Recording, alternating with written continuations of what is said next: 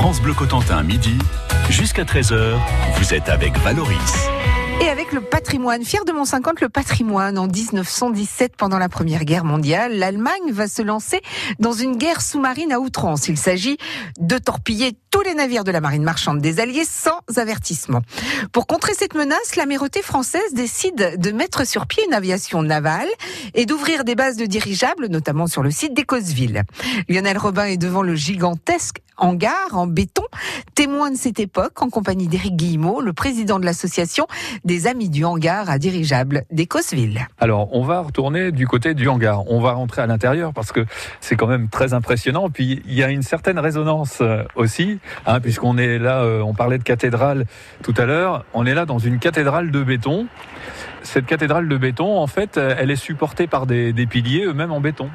Tout à fait, c'est d'ailleurs le symbolique de cette construction.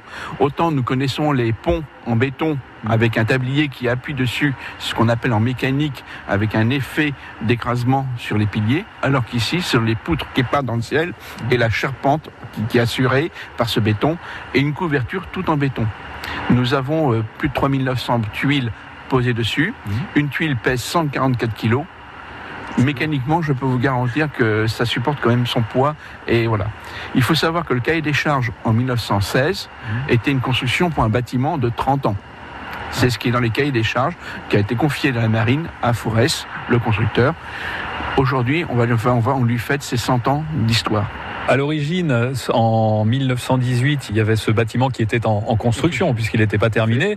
Mais à côté, on en avait fait un en bois. Exactement, de fabrication Beuve, un nom qui est connu dans la région d'ailleurs.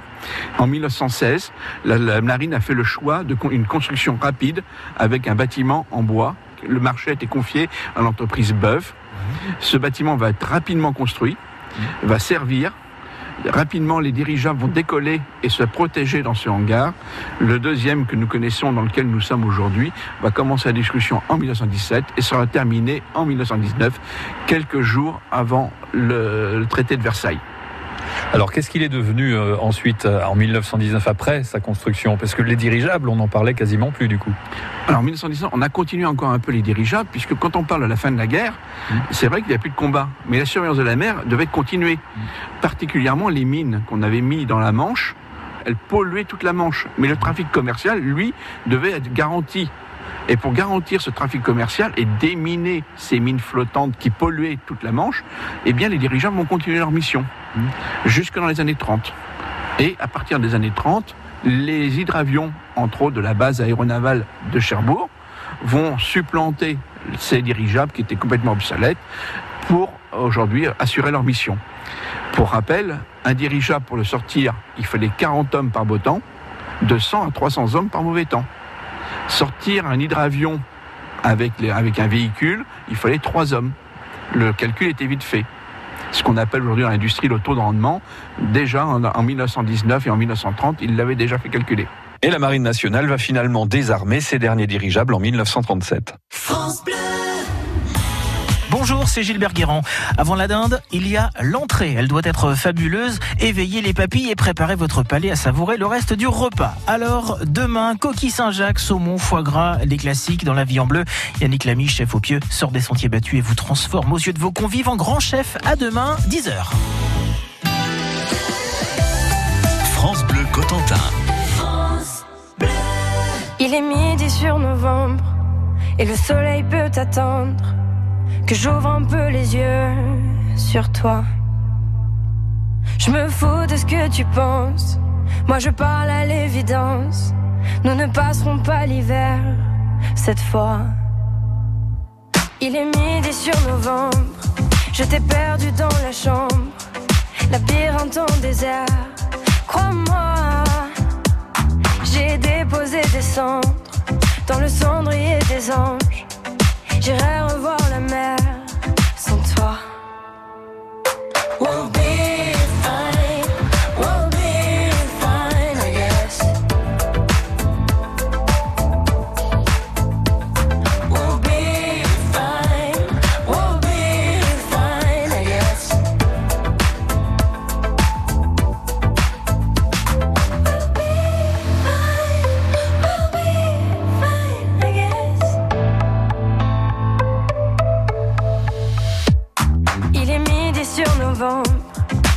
sais que je tremble.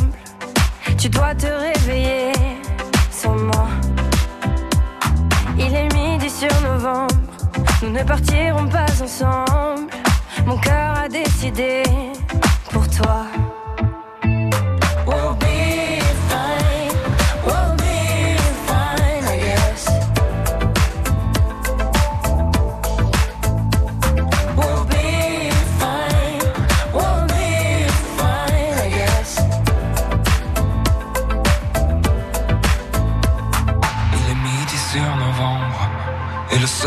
Peut te prendre. Que j'ouvre un peu les yeux sur toi. Il est midi sur novembre, nous ne partirons pas ensemble. Ton cœur a décidé pour moi.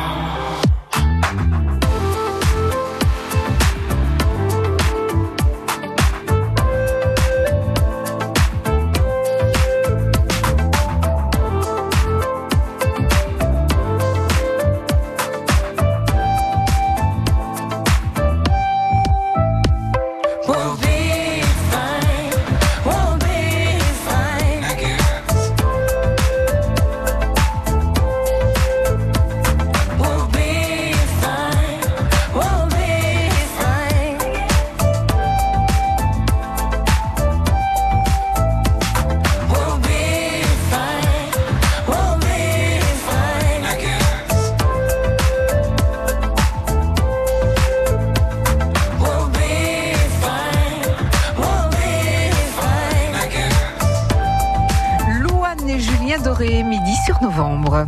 France Bleu Cotentin, midi jusqu'à 13h. Aujourd'hui, Lionel Robin est sur le site du hangar à dirigeable d'Écosville, près de Montebourg, un bâtiment impressionnant qui mesure 150 mètres de long et haut de 31 mètres. Ce hangar est l'unique vestige de la base de dirigeables de la Marine nationale d'Écosville à la fin de la Première Guerre mondiale. Près de ce hangar en béton, on en avait construit un quasiment similaire, mais en bois, et il a été détruit au début des années 30. Avec Éric Guillemot, le président de l'association des Amis du hangar à dirigeables d'Écosville, eh bien, on va se transporter une centaine d'années en arrière quand la base était en pleine activité. Ici, on pouvait mettre deux dirigeables, ce qu'on a vulgairement qu'on pourrait appeler euh, QAQ. Voilà, chaque euh, dirigeable entre eux, il y avait à peu près 10 mètres.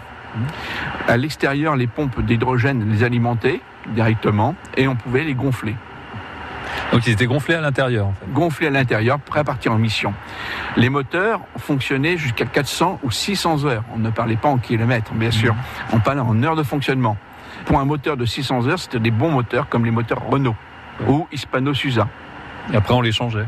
Après, on les démontait complètement et on changeait toutes les pièces usées, on les remontait et ils repartaient. Est-ce qu'on peut décrire la, la technique euh, pour sortir un, un dirigeable Alors, on imagine qu'il y en a un ici, là, à l'endroit où, où nous sommes, dans le hangar. Alors, l'enveloppe est gonflée, on fait chauffer les moteurs à l'intérieur déjà? Alors non, ils le, ils le sortent. Une fois que l'enveloppe de dirigeable a été gonflée à l'hydrogène, le gaz plus léger que l'air, il n'y a plus de portée. Donc il n'y reste plus qu'à le diriger pour le sortir et l'amener à son poste de démarrage et de départ en mission. Donc, c'est-à-dire qu'il y a des cordes et il y a des marins qui sont là, qui tirent Voilà. le- l'engin. Voilà, vous avez une vingtaine de marins à 40 marins pour tirer et aussi le guider. Pourquoi? Parce que la sortie est toujours périlleuse. Le risque, c'est de déchirer l'enveloppe sur les bords des poutres, même si vous avez de la place, mais qu'une brise de vent vous pousse le, le dirigeable contre les portes. Et après, pour le décollage, il part tout droit ou il part vers le haut? Non, pour le décollage, il l'amène sur le terrain et à ce moment-là, il le laisse monter doucement, démarre le moteur et à ce moment-là, part, part en mission. Les premiers dirigeables partaient avec trois hommes. Puis après, petit à petit, ils vont s'équiper avec jusqu'à six hommes. Le- les derniers dirigeables qui sont ici seront équipés aussi d'un mitrailleur. Pourquoi? Parce que lorsque vous faisiez une mauvaise rencontre en mer, il fallait tirer sur le U-boat qui était en mer et entre autres pour l'empêcher d'accéder au canon qui était devant. Donc pour assurer ça, on va faire venir des mitrailleurs qui vont tirer sur les, les U-boats. Oui, Parce qu'on le rappelle, l'hydrogène, c'est quand même un peu explosif. C'est le gaz explosif euh, par excellence. Des anecdotes, on en a hein, sur euh, Écosville. hein. Des pilotes qui ont fait ce qu'on appelle la mauvaise rencontre avec un U-boat qui les ont laissés approcher et qui leur ont tiré dessus. Ça, c'est connu. Il y a aussi un dirigeable qui a été perdu en large de Barfleur. Une enquête avait été faite auprès des pêcheurs du Val de Serre pour savoir s'ils avaient entendu quelque chose. Ils ont entendu une explosion, c'est tout ce qu'ils avaient entendu. C'est ce qu'on appellerait euh, la mauvaise rencontre. Après la guerre, l'activité aérienne de la base d'Écosville continuera jusqu'au milieu des années 30, au moment où la Marine nationale abandonnera l'emploi de dirigeables au profit de l'avion.